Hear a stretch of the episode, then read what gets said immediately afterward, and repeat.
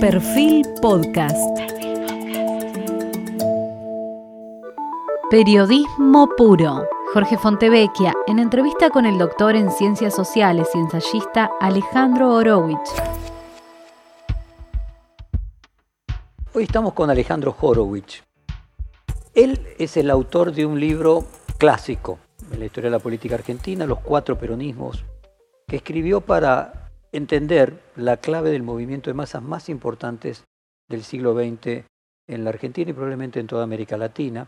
Ese libro él lo escribe lo publica en un momento en que el peronismo había tenido una derrota, en 1984. Y hoy el Frente de Todos, la continuación del peronismo, ha sufrido también una derrota, así que es oportuno encontrar cierto paralelismo con aquella, aquella y esta. Horowitz es ensayista, es periodista, es doctor en ciencias sociales, y además profesor universitario.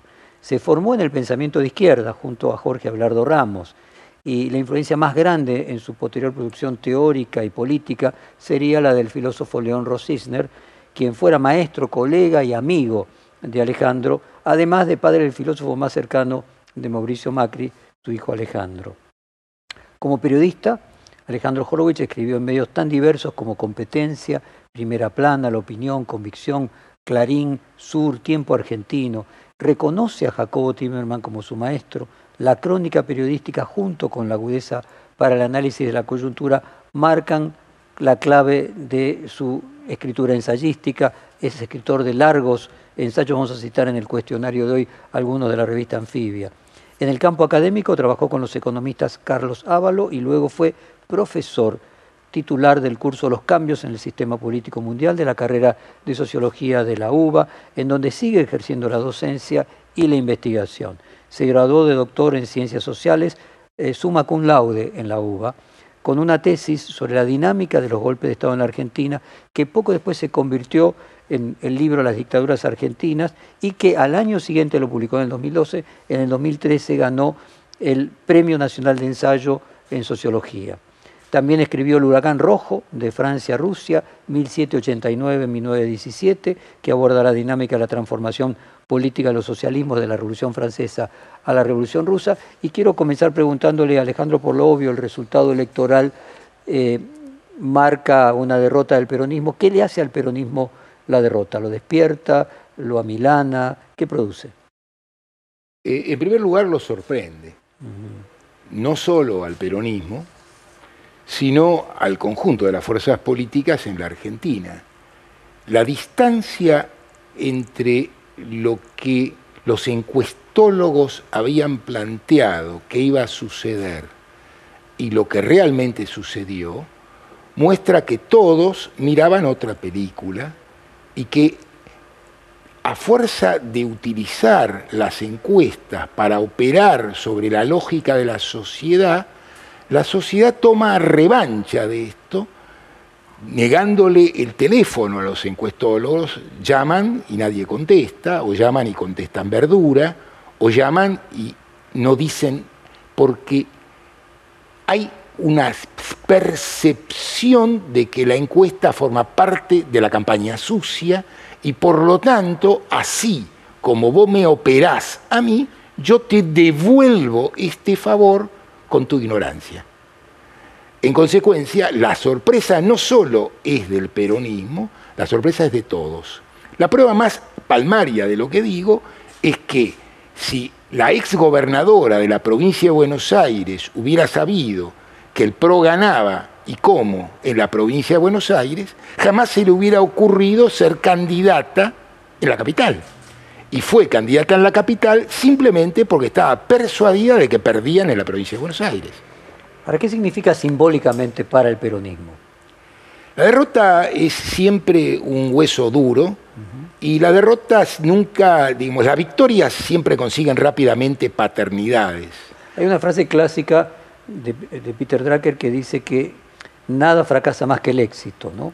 Entonces que en determinado momento las eh, derrotas son necesarias para producir un metabolismo sin el cual los organismos no podrían evolucionar. Y yo no tengo duda de que esta es una apreciación correcta, pero cuidado. Pero no para el peronismo. Claro, y depende de la situación y el contexto.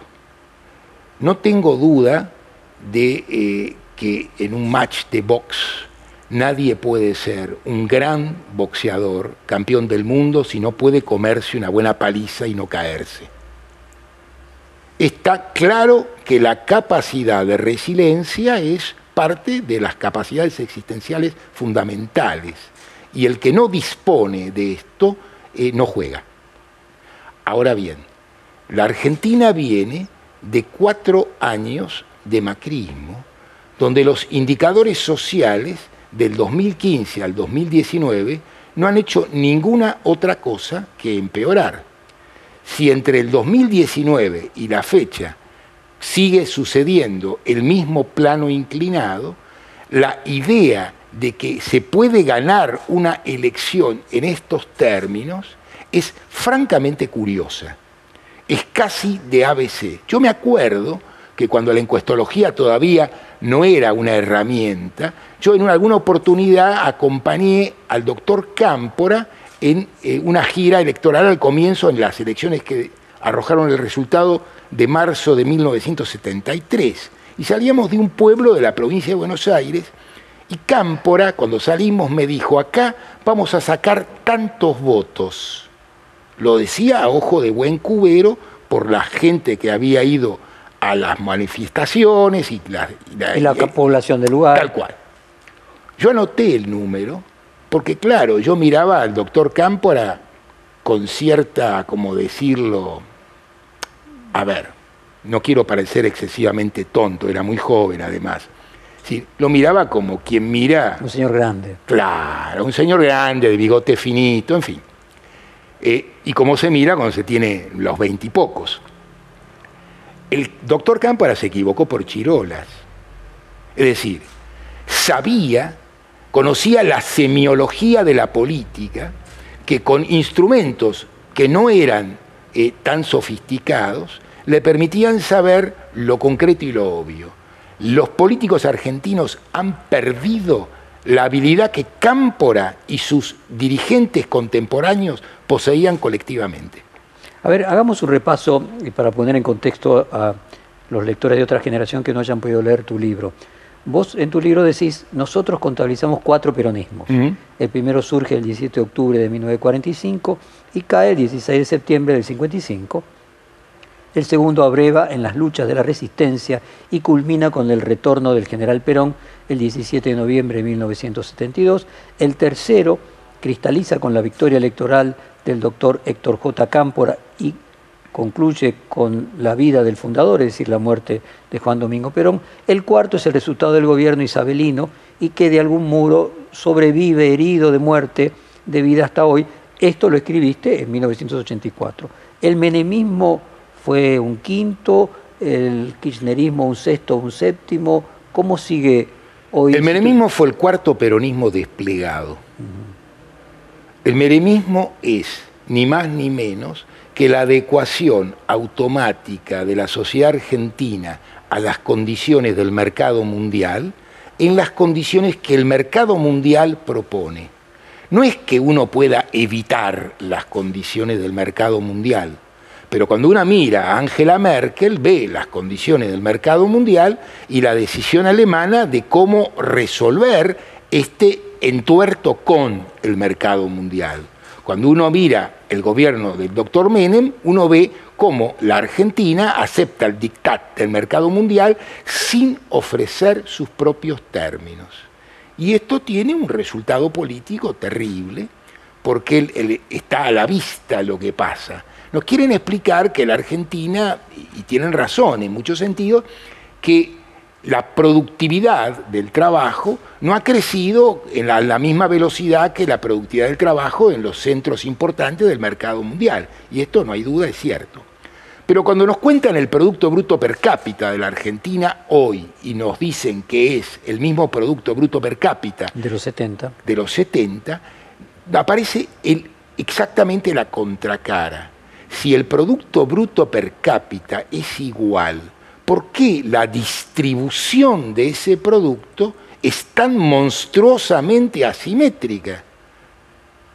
Es decir, En 1970 nunca los asalariados se llevaban menos del 40% del PBI. Bueno, uno podría encontrar dos, vamos a pensar juntos, dos explicaciones. Eh, los mismos dólares, 40, eh, 50 años después, representan mucho menos y una situación de pobreza tiende a la injusticia, ¿no?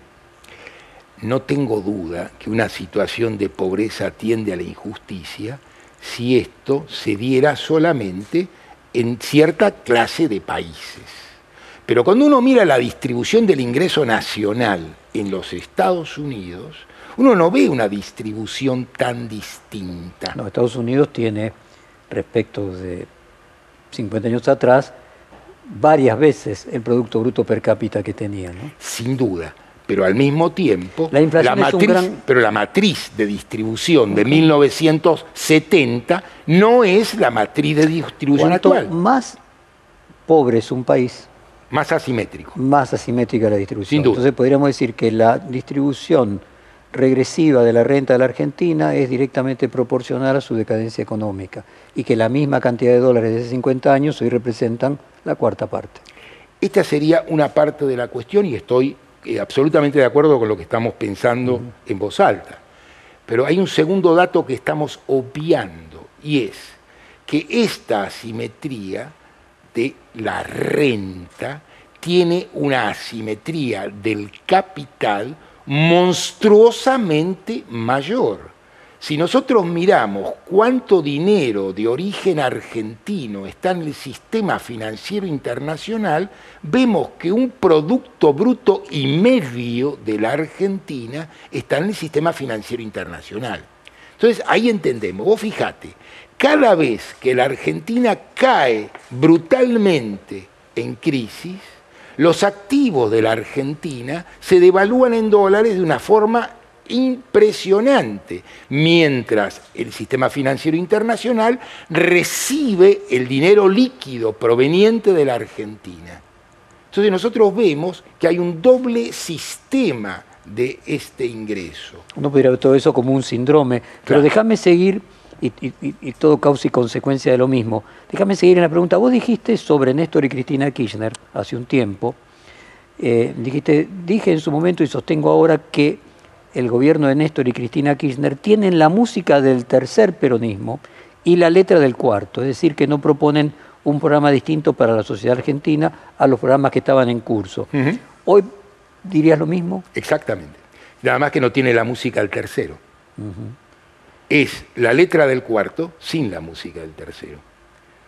O sea, un corrimiento al centro derecha. Lo que nosotros vemos en los... Más cerca de Menem. Claro.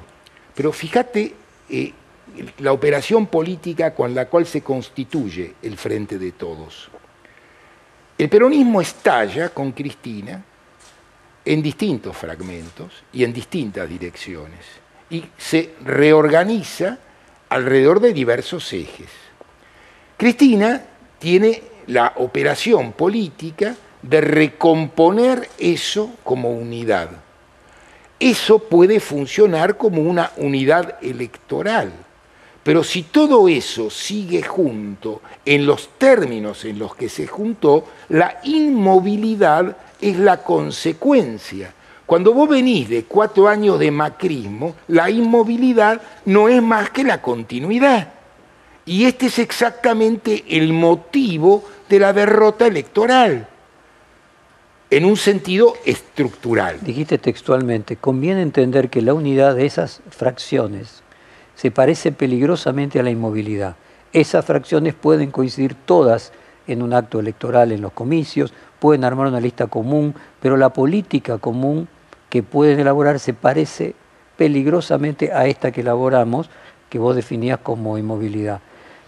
O sea, lo que vos planteás va al fondo, porque si no pueden ganar, si el peronismo hoy no puede ganar sin ser una coalición, y ser una coalición lo condena a la inmovilidad. Eh, ¿Cómo se sale de eso? Está muy bueno y vamos a ver. Dale. Si la política fuera solamente votar y según se vota, se actúa, la política tendría unos baches en el medio de años. Pero la vida hace que el acto de comicial que sucede en un momento determinado funciona como una foto congelada.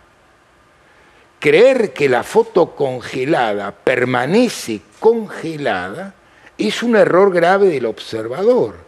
La foto congelada se mueve en una dirección o la otra y es la aguja de la lucha política la que empuja esto en, un, en una dirección, ampliando la base de sustentación o, reduciendo la base de sustentación. Una política que no tiene como objetivo el doble movimiento dinámico no puede salir nunca de ninguna crisis. Y la Argentina vive inmersa en un sistema de crisis sucesivas de hace por lo menos tres décadas. Decime, Alejandro, en ese sentido, eh, hay distintos libros que tratan el populismo como eje de debate político, por qué funciona el populismo de María Esperanza Casullo, la historia del antipopulismo de Ernesto Semana, entrevistado en esta serie. Cuando vos ves que hay peronistas en las dos coaliciones, indica algo, está mostrando que aquel Big Bang del 2002 eh, produjo esta fragmentación, vos usaste la palabra fracciones, que tiene una lógica matemática de las fracciones, pero también tiene una lógica eh, literaria del rompimiento. Así es. Eh, indica que estamos en el posperonismo de alguna manera y que todavía no nos dimos cuenta. En un sentido no hay duda. En 1950, la idea de que podía haber otro peronismo que el que encabezaba el general Juan Domingo Perón no se le ocurría a nadie. Y no es que no hubiera disidentes adentro del peronismo de Perón, pero eran disidentes del peronismo de Perón. No eran otra cosa, coma, todavía, punto. O sea, lo que vos decís es que no hay, que el cuarto peronismo es el último. Así es. Que siempre lo que hay son regresiones al tercero, al cuarto, pero que ese fue el último. Fue el último porque el peronismo anterior era un peronismo con tareas históricas precisas. No tareas históricas. La idea de que un partido político, no importa el signo, eh, tiene estrategia propia, es una ingenuidad de profesionales de la política. La estrategia en cualquier sociedad la fija la dinámica colectiva, no cuatro tipos inteligentes encerrados en un gabinete toda estrategia, la idea de que la estrategia de la revolución rusa es que Lenin y Trotsky se sentaron en una oficina y dibujaron eso, es una trivialidad. La estrategia de la revolución rusa la, definió la sociedad zarista, no Lenin y Trotsky. La estrategia en general de cualquier sociedad la define un cierto periodo histórico. Sos hegeliano en ese punto. Estructuralista, diríamos mejor. O sea que finalmente lo que hace el político es representar a la realidad, no que la realidad lo represente. Tiene un curioso intercambio de banda de Moebius. Arranca en una cara, que es la que vos acabás de señalar, e imperceptiblemente en su propio tránsito pasa hacia la otra cara, volviendo hacia la primera. Es unida y vuelta, pero al mismo tiempo la política es ni más ni menos que los términos con los que se pasa de una cara a la otra. Aquella frase personal de Sartre que decía, hacemos con nosotros lo que primero otros hicieron con nosotros. Así es. Y esta idea de que hay políticos outstanding, que en realidad ellos son el factor del cambio y la realidad los representa a ellos, ellos presentan y no representan es poesía. Se parece bastante a la literatura. A ver, cuando vos tenés una buena novela, no es el autor de la novela el que la hace, entre comillas, son los personajes que él construyó con la dinámica que él toma de los personajes y la situación, la que vuelve la novela una novela interesante. La otra es un guion de teleteatro donde sucede lo que yo quiero que suceda, pero eso solamente sucede en un teleteatro. Déjame preguntarte en ese sentido, el radicalismo, eh, que también en su Big Bang del 2002 hay radicales en, en una y otra eh, coalición, también se repite y vuelve al pasado y no hay ninguna evolución en ese sentido, siempre regresión. Fíjate, cuando vos mirás el radicalismo más interesante, que es el radicalismo de los años 60, el radicalismo de Frondizi, el radicalismo del doctor Balbín en, los, en la década del 70. Uno no puede imaginar la victoria de Alfonsín sin el abrazo de Balbín con Perón. Alfonsín pudo acceder a votos de un origen político distinto, no porque se había licuado esto, sino porque ese puente estaba previamente construido por un hombre que tenía una visión más larga que simplemente la de ser candidato y salir en una boleta. Ahora, estamos hablando de gente que miraba la política con una mirada larga, no de gente que miraba la política como una operación por la cual tengo que sacar siete décimas más moviendo la cara de tal manera, usando saco azul y limándome los dientes para la foto. Y en ese sentido, Alberto Fernández es más radical que peronista. Yo diría que Alberto Fernández es un hombre de la política de después del 83 y sobre todo después del 2001. Hacía la pregunta porque existe entre muchos peronistas la idea de que los peronistas porteños, que siempre perdieron las elecciones, se mimetizaron con su oponente que son distintos a los peronistas del interior donde normalmente el peronismo ganaba. Eh, ¿Te, parece plausible esta idea y que entonces se parece más a un radical que a un peronista porque se mueve en un contexto donde esas eran las exigencias para sobrevivir? No tengo duda de que la adaptación es una característica que cualquier especie debe desarrollar si pretende sobrevivir. Pero cuando la única estrategia es la adaptación, el resultado es este. Eh, Carlos Melconian, eh, que es eh, un economista que utiliza el poder de las metáforas para explicar ideas complejas más o menos simples, dijo que el peronismo por el kirchnerismo se estaba transformando en el partido del conurbano. Eh, ¿Se podría decir que el kirchnerismo es el partido del conurbano o es una exageración que no dice nada? A ver, si vos querés describir cuál es el fundamento electoral del peronismo en estas condiciones y circunstancias, no tengo ninguna duda de que hay una relación entre el conurbano y el peronismo cualitativamente distinta que entre el conurbano y cualquier otra fuerza política. Si a eso es a lo que remite Melconian, no tenemos mucho de qué discutir. Y que ese sector, el kirchnerismo, es allí más importante proporcionalmente que en el resto del peronismo del país. Eso tampoco hay demasiadas dudas porque es la verificación estadística. O sea, es el lugar de mayor concentración de peronismo y Es el mayor de concentración de pobreza, mayor concentración de peronismo, mayor concentración urbana. Y mayor concentración de kirchnerismo. Y mayor concentración de kirchnerismo. El politicólogo Steven Levinsky, también entrevistado en esta serie, señalaba que el peronismo de la era minemista cambió su condición de clase social pasando del eje de lo sindical al del partido clientelar. Eh, ¿Hay algo de modificación central en ese peronismo que no puede pasar, llega al cuarto y regresa y vuelve para atrás, porque casualmente el trabajo dejó de ser el centro, el eje de su fuerza y pasó a ser, por ejemplo, lo clientelar? Conviene para entender esta transformación, entender mucho mejor la transformación general del capitalismo. El peronismo es una formación política que está estrechamente vinculada a la clase obrera fordista.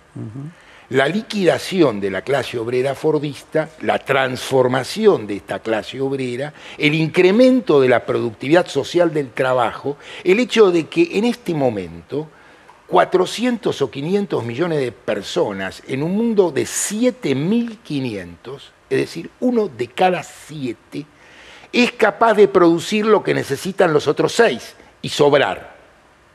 En consecuencia, la ecuación que Marx hace en el siglo XIX ha sido traspasada por la propia lógica que Marx planteó.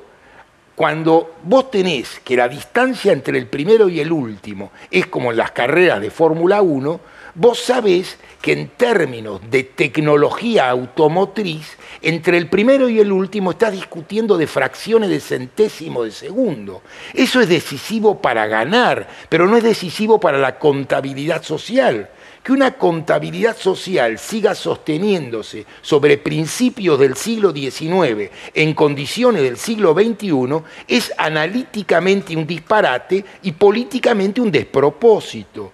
En este momento es mucho más importante saber que si me ahorro tres fracciones de décima de segundo, cómo jode al planeta ciertas condiciones de producción en lugar de ciertas otras y que sea numéricamente más cara una cosa que la otra, no quiere decir que sea un mejor negocio hacer una cosa que la otra si miramos esto no desde la perspectiva de la contabilidad de una empresa, sino desde la perspectiva general de una sociedad. dejamos, porque creo que estamos entrando en el tema de la globalización y el neoliberalismo. Pero déjame primero agotar esto Dale. que recién Pero lo que quería decir que esto viene a cuento de que en una sociedad tan distinta. que el trabajo a nivel mundial es distinto. Pero déjame avanzar en ese punto. Vos tenías que el peronismo hace 50 años tenía en el conurbano la industria, los obreros, los trabajadores. Y en el interior había un peronismo más, más conservador, clientelar, porque no había trabajo. Eh, vamos a entendernos el trabajo, el sector público en la Argentina tiene el comportamiento de un seguro social de desempleo. Cuando vos mirás ciudades como Paraná o como Santiago del Estero o como Jujuy o como Salta, vos ves que allí viven tres clases de personas. Los dueños de los campos que tienen campos por fuera y viven en la capital, los comerciantes que venden a ese segmento social y los, empleados, públicos. ¿Quiénes son los empleados públicos? Aquellos que no pueden ser ninguna de las otras dos cosas. Y la diferencia era que en el conurbano sí había posibilidades hace 50 años, eh, cuando todavía no estaba la globalización, para que hubiese trabajo. Entonces el peronismo era una alianza de fuerzas del trabajo en su sector más importante numéricamente, que era el conurbano, y un sistema clientelar que era en la provincia donde no existía trabajo. Ahora, del 70 para acá, el proceso de globalización que luego entramos a analizar, hizo que el conurbano también sea clientelar. Así es. Por lo tanto, la, el trípode obrero del peronismo se fue debilitando progresivamente. acá viene la cuestión las condiciones materiales, la transformación general de la sociedad, imponen la transformación general de la política. La idea de que la política por sí sola puede más que regular ese proceso, para plantearse más que regular ese proceso, es preciso ser socialista. Es decir, si yo digo que es necesario transformar la propiedad privada de los medios de producción en propiedad pública, estoy diciendo que es el único modo de regular la propiedad productiva. Si yo digo que es posible regular la propiedad productiva, digo que necesariamente hay una tensión estructural entre los que regulan y los regulados. Ahora, desde el punto de vista social, entonces, uno puede decir, el peronismo de hace 50 años eh, era esencialmente obrero, como mencionaste hace un instante. Hoy no podríamos hacer esa caracterización por la modificación en el mundo del trabajo que hubo. Podríamos decir que el peronismo es lo plebeyo. Sin duda. El peronismo es lo plebeyo en la clásica definición de la Revolución Francesa de plebeyo. Porque acordate que en la Revolución Francesa no estamos hablando todavía del proletariado moderno, Estamos hablando de un proletariado de actividades artesanales. La revolución industrial sucede del otro lado del Canal de la Mancha. Y en 1800 los únicos obreros modernos trabajaban en Manchester, no en París. En París existía lo plebeyo. Una vez que definimos entonces al peronismo como la amalgama en las distintas representaciones de lo plebeyo, ¿Cómo podés hoy en una taxonomía actual independientemente que siempre quede fijado en el tercer y cuarto peronismo con regresiones eh, circulares, las diferentes ramas del peronismo. Por ejemplo, el peronismo de masa con el Frente Renovador, el peronismo de la cámpora, que Gerchunov dijo que era el único partido junto con el radicalismo, porque el peronismo es una exageración de Pablo. Es una exageración de Pablo, pero bueno, la cámpora tiene su propia identidad. Entonces decíamos, por un lado, el, peronismo del Frente Renovador de Masa, por el otro lado la cámpora, el peronismo cordobesista, por ejemplo, tan antikirchnerista. ¿Cómo se compone esa ontología de qué es lo que hay en el peronismo hoy? si vos mirás la matriz productiva que sostiene en cada caso cada cosa, entendés.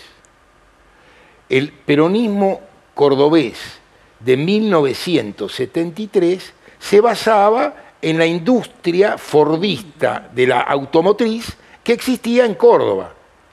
Eh, esa industria no existe más, esos obreros no existen más, esa situación no existe más. Eh, cuando vos mirás el mapa sojero de la Argentina y mirás la combinación particular entre el mapa sojero y el capital tecnológico, porque la Argentina no es Haití. La Argentina combina de una forma dramática primeras puntas tecnológicas con la retaguardia general de Haití. Vos tenés en Buenos Aires una sociedad mucho más parecida a la austríaca y en Formosa a la africana. En Buenos Aires tenés un ingreso per cápita comparable a una, a una sociedad europea relativamente cómoda y en África tenés 300 dólares por, per cápita por año y en Formosa no tenés nada demasiado distinto. Nada, distinto a lo que era Latinoamérica en el pasado cuando se hablaba en el caso de Brasil de Belindia. Había una Bélgica y una India al mismo tiempo. Así o sea, Argentina se latinoamericanizó en su proceso de decadencia en los últimos 50 años. Yo diría que esta es una de las dos peculiaridades. En una dirección tenés capital tecnológico donde cada vez que hay exhibiciones en Santa Fe de máquinas herramienta, vienen los norteamericanos a sacar fotos y ves máquinas que valen 2, 3 millones de dólares. Cuando vos ves una cosechadora hoy, ves, no, no, no, eh, estás hablando de otra cosa.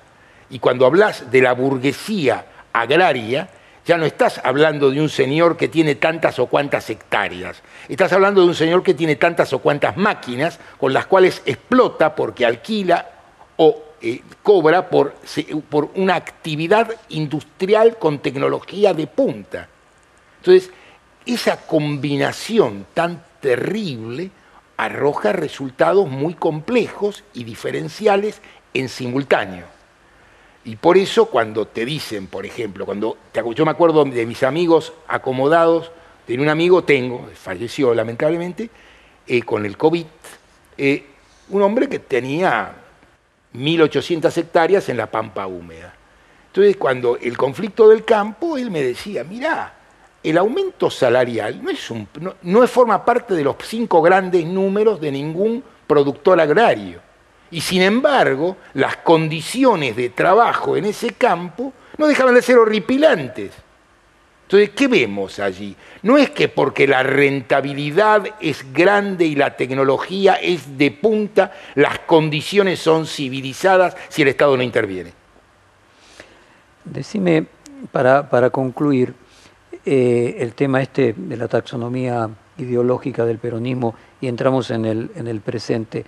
Eh, Jorge Alemán dice que eh, el populismo de izquierda en toda América Latina es la expresión de la socialdemocracia europea en el contexto latinoamericano. ¿Hay algo de eso o son categorías totalmente intraducibles? A ver, no quiero ser desagradable ni particularmente descortés, pero la afirmación de Jorge muestra que conoce bastante poco de la socialdemocracia y mucho de psicoanálisis. Bueno, entremos en el tema este de la, de la globalización. Eh, la primera discusión es si puede haber peronismo sin distribuir, eh, y que ya con tu solo gesto de, respirar profundamente e indicar que parece poco probable. La pregunta es si finalmente se asocia la decadencia argentina a partir de los últimos 50 años con la introducción de políticas neoliberales y se omite que en la misma fecha Kissinger viajó a China, se puso de acuerdo eh, con el continuador de Mao y luego Deng Xiaoping dijo enriquecerse es magnífico y agregaron a la producción el equivalente a todo lo que producía el resto del mundo, haciendo que el modelo argentino industrial de sustitución de importaciones no tenga eh, futuro. Siendo así, la pregunta de fondo es si fuera el neoliberalismo, con simplemente aplicar políticas que no sean neoliberales, se solucionaría el problema. Si es la globalización, el problema es de otra magnitud. ¿Cuál es tu propia visión de cuál es el problema? Eh, a ver, vos das en el clavo, en el punto de cuál, de dónde tiene que partir nuestra lectura y análisis.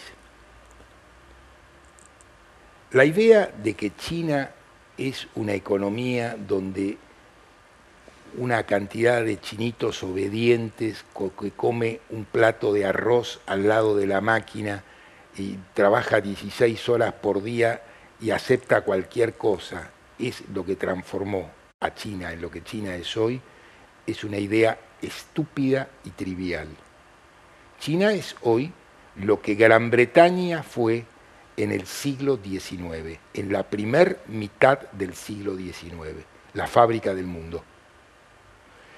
La idea de que China es una economía de mercado no es una idea injusta si se entiende de qué manera China es también una economía de mercado y si se admite además que cualquier economía más allá de cómo esté regulada, no puede nunca olvidar el mercado, y si olvida el mercado, tronó como economía, como activo. Lo que le pasó a la ex Unión Soviética. Tal cual.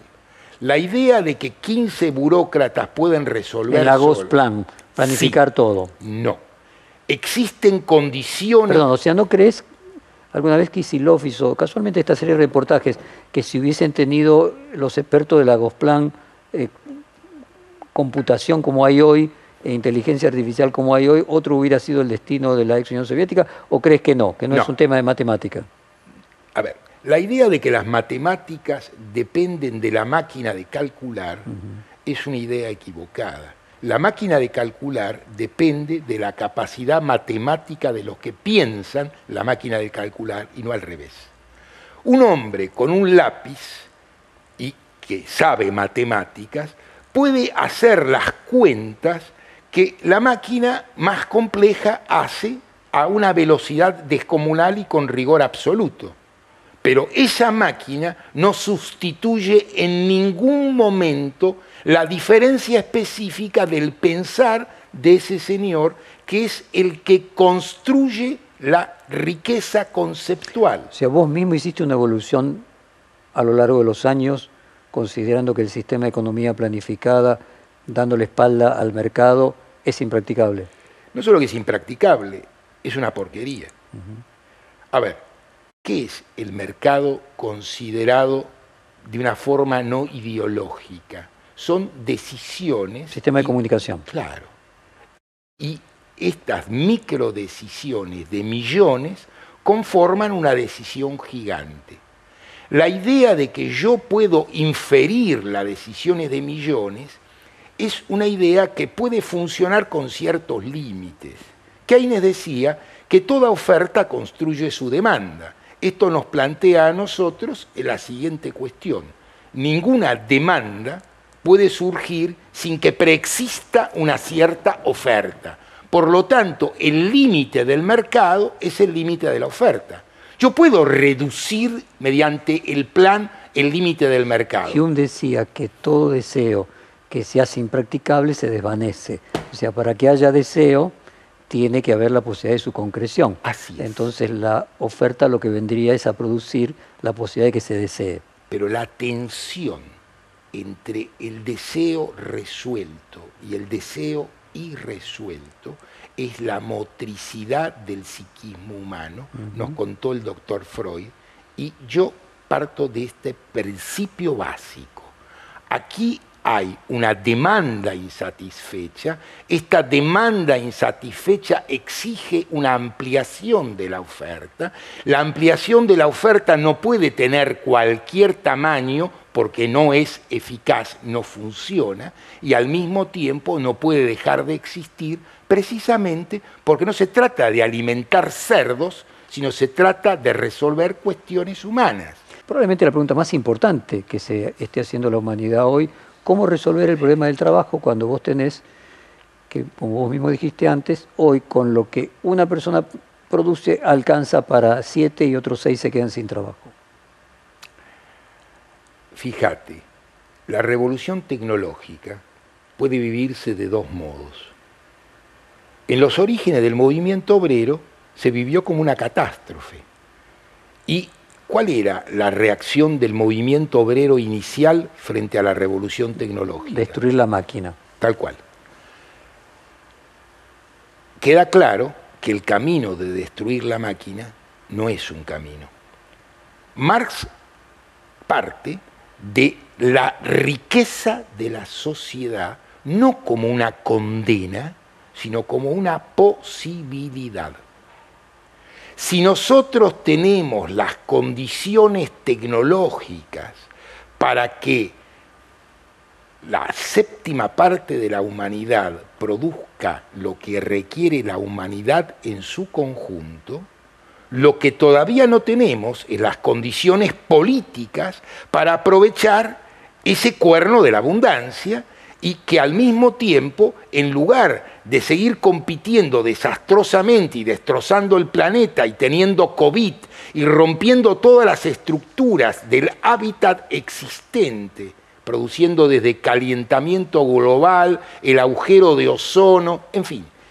Esa respuesta universalista, cuando la traes a la Argentina. Fíjate una cosa antes de que para redondear. Vos tenés un gobierno mundial que es la bancocracia globalizada. ¿Y quién elige a ese gobierno? ¿Quién vota a los directivos del Banco Mundial, del Fondo Monetario Internacional, de la Reserva Federal de los Estados Unidos, del Banco Central Europeo? Los gobiernos de las principales potencias.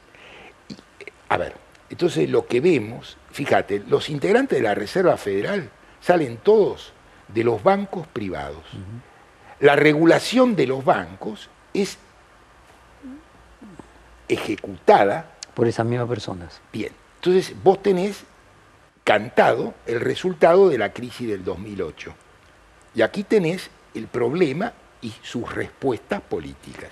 Ahora, vamos a suponer, vos decías estructuralista, yo te decía hegeliano, eh, la idea del deseo también permite cruzar a Hegel con el marxismo, y con el psicoanálisis, vamos a suponer que tengamos una actitud positivista y supongamos que la humanidad a lo largo de este siglo va a convertir eso que hoy parece en un problema en realidad una gran solución que vos denominaste el cuerno de la abundancia. Ahora, déjamelo traer a la representación política argentina. Si el peronismo surge como representación de ese movimiento obrero fordiano y eso no va a existir más. ¿Cómo va a ser la representación del peronismo? Y si eso mismo no lo extingue en el sentido de que no tiene que representar, o simplemente va a poder lograr continuar siendo representante de lo plebeyo, pero sin lograr modificar su condición, sin, lograr modificarla. Y sin modificar lo plebeyo. En cuyo caso, finalmente, los plebeyos un día se van a cansar. Están en eso. Acá viene la cuestión o cambiamos o la, política alcanza la escala de la economía política o la política desaparece. Cuando nosotros miramos las elecciones alemanas del domingo pasado y nos cuentan que esas fueron las elecciones más divertidas de Alemania, lo que nos están diciendo es que la primera vez en que no sabían de antemano por cuánto ganaba Angela Merkel. Ahora bien, este tipo de planteo solo es posible en sociedades aitas, donde eh, la distancia del piso de lo necesario y lo más pobres no es una distancia socialmente irrecorrible. Cuando esa distancia se vuelve irrecorrible, solamente el cambio de escala de la política permite otra cosa. Si nosotros, si la escala de la política es sudamericana, si Argentina y Brasil y el conjunto de Sudamérica como conjunto político, no con gestos vacíos, sino con instrumentos contundentes. Europa llegó hasta los límites de la unión de mercado sin que esa unión de mercado sea al mismo tiempo unidad fiscal. Si Europa construye la unidad fiscal, la crisis griega ya no es más griega, es europea. Y si la crisis griega es europea, lo que le hicieron a Grecia no se lo van a autoinfligir a sí mismos todos. Y en consecuencia, las posibilidades son otras. De hecho, vos ves que hoy esta idea de no emitir se ha modificado respecto al 2008. Ahora, déjame volver al punto de si se conforma la sociedad obreril fordiana en una sociedad clientelar, o sea, el conurbano se convierte, como vos mencionaste, en las circunstancias de algunas provincias pobres del norte, teniendo en cuenta que los que vivían en esas provincias y estaban en una situación clientelar venían al conurbano porque ser un obrero fordiano era un ascenso, eh, bueno, finalmente esas masas no van a querer la representación del peronismo clientelar, porque finalmente para continuar su existencia eh, sin modificaciones no necesitarían esa representación. ¿Cuál es el futuro entonces del peronismo? El futuro del peronismo de no resolver la escala de la política es el presente de la crisis. Y este presente de la crisis, poniéndolo en términos concretos, coloquémonos el 15 de noviembre. Está el acto electoral, lo digamos, más probable es que el oficialismo logre reducir un poco la diferencia, pero que igual pierda. ¿Qué sucede? ¿Se quiebra? ¿Esos fragmentos que vos mencionabas antes que se unieron electoralmente se desunen a partir de la derrota? Y, a ver, si algo tiene el peronismo aún en esta conformación, es una idea de la sobrevivencia política en términos muy diferentes a los que tuvo la Unión Cívica Radical. El Chacho Jarolaski decía que el radicalismo era una cooperativa de enemigos personales. Y eh, lo peor para un radical nunca fue otra cosa que otro radical. Si algo tiene, si algo conserva el peronismo de esa vieja lógica política, y se ve en esta circunstancia, es que no es la derrota la que lo va a hacer, la derrota electoral, la que lo va a lanzar a los fragmentos, pero la derrota electoral va a plantear la crisis de cómo hay que gestionar la actividad general de la sociedad argentina de acá para adelante. Vos mencionaste el radicalismo, que siempre decían que la interna era más eh, gozosa que las elecciones generales, y lo de Chacho directamente de que era una cooperativa de enemigos. Puede ser que eso sea resultado de la, de la derrota, de la obsolescencia, de la decadencia y que al peronismo le pueda llegar a pasar lo mismo que al radicalismo.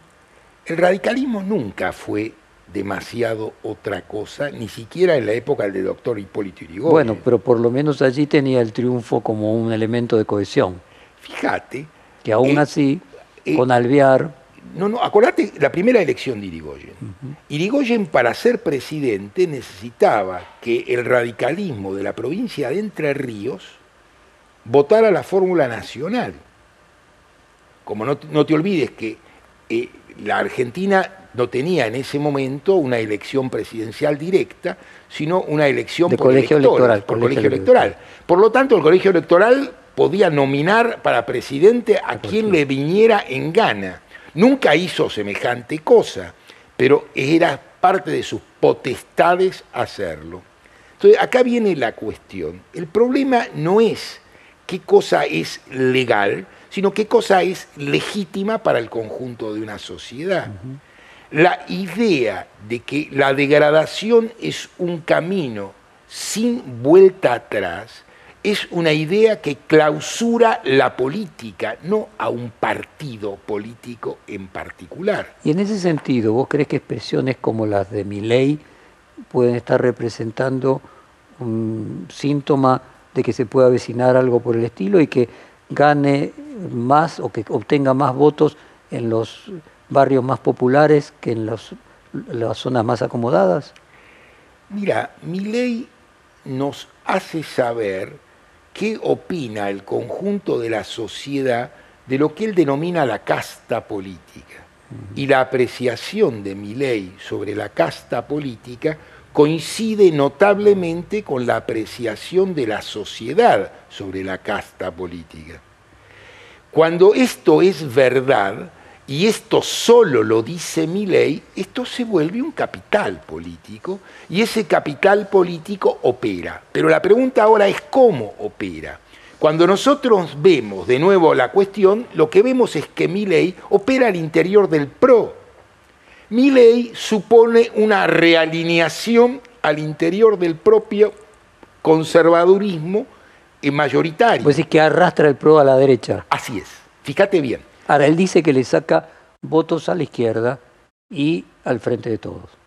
Y cuando uno mira que gana en mayor proporción, tiene un 50% más de votos en el barrio 31 que en la Recoleta, o que en los barrios populares del sur que en Caballito, algo pareciera darle la razón, porque ahí el PRO no es el lugar donde esté más fuerte. Vamos más despacio. Si la izquierda en la Argentina fuera una izquierda de fuerte implantación social, con un voto propio de cierta tradición, este tipo de lógicas podría plantearse. Pero este no es el caso. Mi ley tiene tanta existencia y profundidad como esa izquierda. Son fenómenos circunstanciales y aleatorios. Hemos visto muchas versiones de esas terceras fuerzas y efímeras y, claro, y ninguna logra estabilizarse. El partido de Oscar Allende llegó a ser un partido que parecía... podrías poner al Sogaray, eh, podría colocar a Caballo. Ahora, siguiendo tu lógica, entonces la sociedad se corre a la derecha, gana en el 2023 juntos. Es perfectamente posible que si en los próximos este resultado electoral le impone al peronismo una dificultad histórica clave. No está discutiendo si llega al 2023, está discutiendo qué pasa después del 2023. O se tuerce este camino o el 2023 es de Milley y Bullrich. ¿Y cuál es tu pronóstico? ¿Crees que se va a torcer este camino después de las elecciones? Torcer el camino sería que asumiría Cristina Kirchner no. y pondría, ¿qué sería torcer este camino? Regular. El secreto, a ver, la idea de que una fuerza política que regula le resulta simpática a los regulados es una ingenuidad.